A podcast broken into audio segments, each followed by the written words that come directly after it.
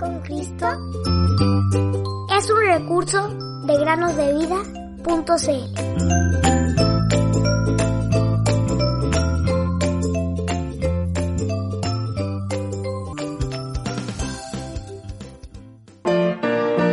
Purifícame con insopo y seré limpio. Lávame y seré más blanco que la nieve. Salmo 51.7.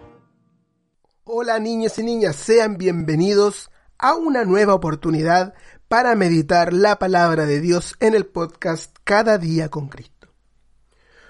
Usías era un jovencito de tan solo 16 años cuando se convirtió en rey de toda la tierra de Judá. Fue un buen rey, y un profeta llamado Zacarías le enseñó los caminos de Dios, y mientras buscó al Señor, Dios le prosperó. Segundo de Crónicas 26:5. Su fama llegó lejos hasta la tierra de Egipto. Tuvo éxito en sus guerras contra los filisteos, los árabes, los amonitas y los meunitas.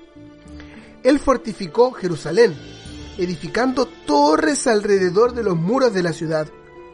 Él se involucró en la agricultura y la jardinería y excavó muchas cisternas, para así tener mucha agua para regar sus viñas y su tierra y darle agua a todo su ganado. Sus ejércitos estaban bien armados con lanzas, cascos y escudos, y también inventó máquinas de guerra que podían disparar flechas y piedras grandes. Y estas fueron puestas en las torres que fueron edificadas alrededor de Jerusalén.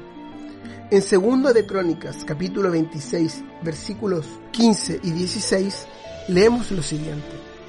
Su fama se extendió hasta muy lejos, porque fue ayudado en forma prodigiosa hasta que se hizo muy fuerte. Pero, ¿cuándo llegó a ser fuerte? Ay, queridos amigos y amigas, aquí viene la parte triste de la vida del rey Usías. Cuando llegó a ser fuerte, se enorgulleció en gran manera y quiso hacer una obra en el templo de Dios que solamente tenían permitido realizar los sacerdotes en aquellos días. Usías quiso quemar incienso en el altar, y este era un trabajo que solo podían realizar los hijos de Aarón, los cuales habían sido consagrados para quemar incienso. El sacerdote Azarías, junto con otros 80 sacerdotes del Señor, entraron junto con el rey en el templo rogándole que no hiciera tal cosa. El rey se enojó muchísimo con los sacerdotes y tomó un incensario para quemar el incienso de igual forma. Y en ese mismo instante le apareció en la frente una mancha de lepra. Todos los sacerdotes miraron horrorizados al rey y el mismo rey se dio cuenta de lo que había pasado. Inmediatamente salió del templo y los sacerdotes también lo sacaron. Usías fue leproso hasta el día de su muerte. No pudo vivir en su palacio, sino que tuvo que vivir en una casa separada y no tenía permitido entrar en el templo, la casa del Señor.